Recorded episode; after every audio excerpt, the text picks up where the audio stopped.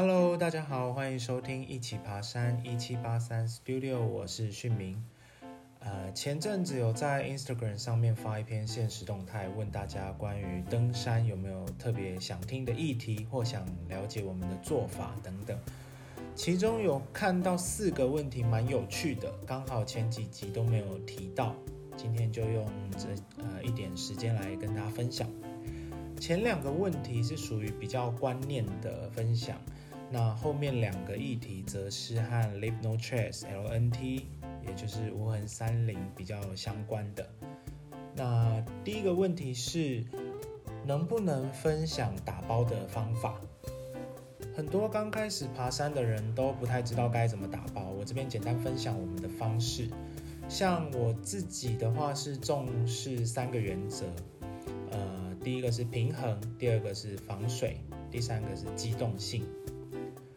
那平衡的话，就分成上下、左右和前后三个方向。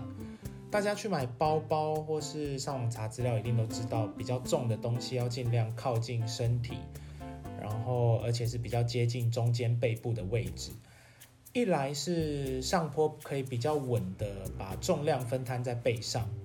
二来是比较不会因为重量太远离身体而被拉着往后走，这样。那至于内部的排列上来说，就有两种打包方式，呃，是直向的打包跟横向的打包。直的打包在平衡上是更需要技巧的，我会建议大家先从横的打包方式开始。一般来说，大家常用的容量区间三十五到七十五升的包包，其实睡袋也多半都是可以用横的塞进去，会是刚刚好的宽度。所以横的往上一层一层叠加去上手打包会比较简单。就是只要把握好原则，是重量不要集中在最下面，或是集中在最上面就可以了。那用直的打包方式，就要很有技巧的去填补那些空间，会比较难平衡啦。然后重量会建议尽量控制在包包可负荷的极限内，在一点点，就是不要压线。如果真的到达包包的极限的话，可能就要衡量自己在装备或是食物的选择有没有其他能替代的，或是换一颗更适合自己重量需求的包包。至于左右平衡为什么重要？呃，因为这样比较不会在某些时刻突然倒向某一边，像是例如说过地形的时候啊，或是包包被勾到啊，或是重心转换等等，这些时候会比较容易平衡会错乱。然后可以的话，在打包上我会尽尽量选择减少外挂。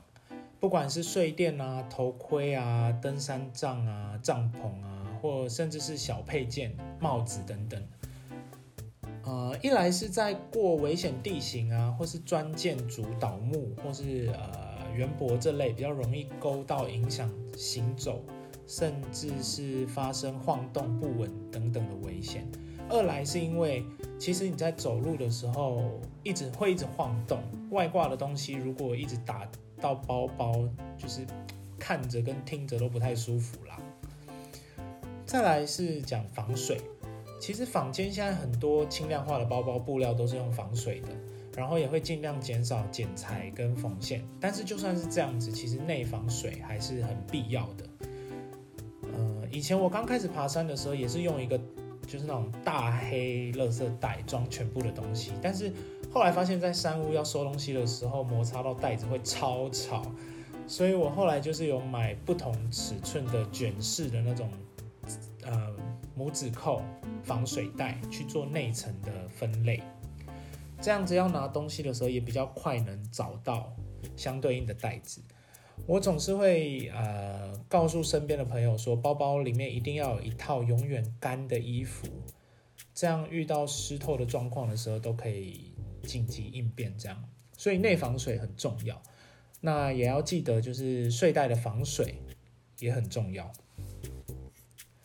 至于打包的机动性的话，就是例如说一些增减衣物啊，或是一些补充能量等等的。我还记得刚开始爬山的时候，前辈都会说，呃，防水外套、防水雨裤要放在三秒内可以拿出来的地方。所以当时他们有教我把雨裤的一边稍微拉一点点出来，这样到时候就可以用抽的。但是现在我是比较习惯放在包包外侧的那个置物网袋了。那像是顶盖啊，或是有一些包包的腰带可以放东西的话，可以呃放一些紧急应变的盐糖啊、能量棒啊，或是常用的卫生纸啊。甚至是照明系统的头灯等等的，当然头灯就要记得要做好防水的处理。如果你的头灯是防泼水系数没有那么高的话，呃，有些包包甚至会有一些快取水瓶啊，或是快取登山杖的设计，这个就要请大家拿起自己的包包，慢慢研究，就是你从来没有用过的那些线啊，或是圈圈到底是干嘛的。另外也可以用一些，例如说低扣啊，去附加一些小配件，或者是用那种可调节的弹性绳去收纳，例如说防水外套啊、拖鞋、雨裤等等的。大家其实可以在呃慢慢在登山的过程中，知道哪些东西在路上很常被自己拿出来用啊，然后去学会把这些东西放在适合的位置，或是添购一些附加的配件。打包的部分大概是这样子。那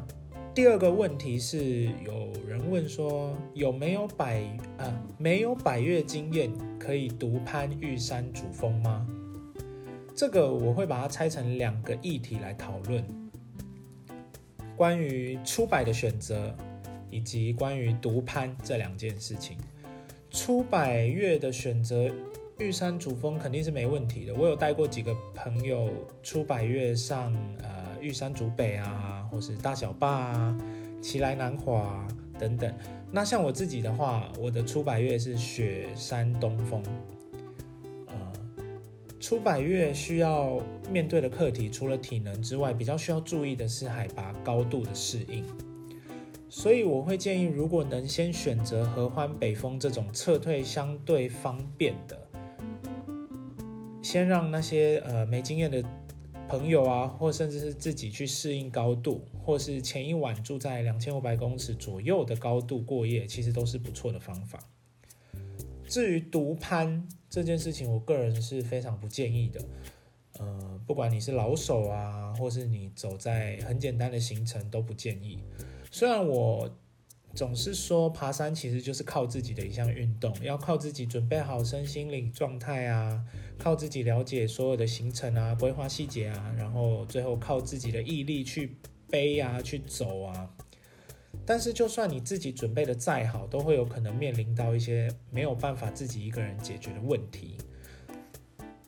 例如今天滑落了，然后刚好手脚又被限制住了。就算你知道怎么定位、怎么求救、怎么发出讯号，你也很难完全靠自己走出这种困境。简单来说，我会希望大家爬山结伴啊，不要落单。然后团队中的每个人却都要有能够呃有能力独立的靠自己这件事情。那接下来的两个问题会比较难，因为都会带到 Live No Trace，就是 LNT 无痕山林的部分。其实我当初看到这两个问题的时候有点矛盾，就是有点开心，可是又有点害怕和沉重。就是开心是因为真的有人意识到这些问题，也希望能听听我们的说法。但是怕就是怕在担心自己没有办法说得很好。所以如何回答就变成一个很沉重的负担。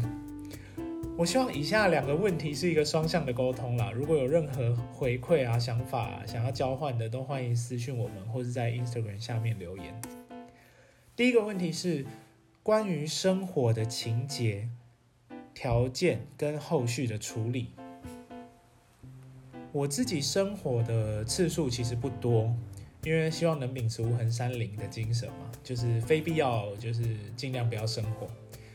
但是在寒流啊，或是下雨天之后，甚至是过溪的行程等等，生火的好处就是能明显的改善身体湿冷发抖，或者是衣衣服湿透的状况。呃，LNT 虽然是以美国的户外运动思维去构思和撰写，但是引进任何一个国家基本上都适用。原文的叙述其实非常完整的，会提到前因后果，还有一些呃问题。呃，大家有机会的话可以去看，我会把链接放在呃说明栏。像是如果今天营地有明显的引火痕迹，或是引火台，就是 existing fire rings，就请大家在该区域生火。生火的时候，在同一个地点可以减少对其他块区域土壤啊，或是植皮的侵袭和破坏。如果一定要在一个新的地方升起引火，除了生火前要评估环境，例如说是否容易引发大火啊，然后有没有做好范围的区隔啊，或是邻近的倒木或是木材的状况等等，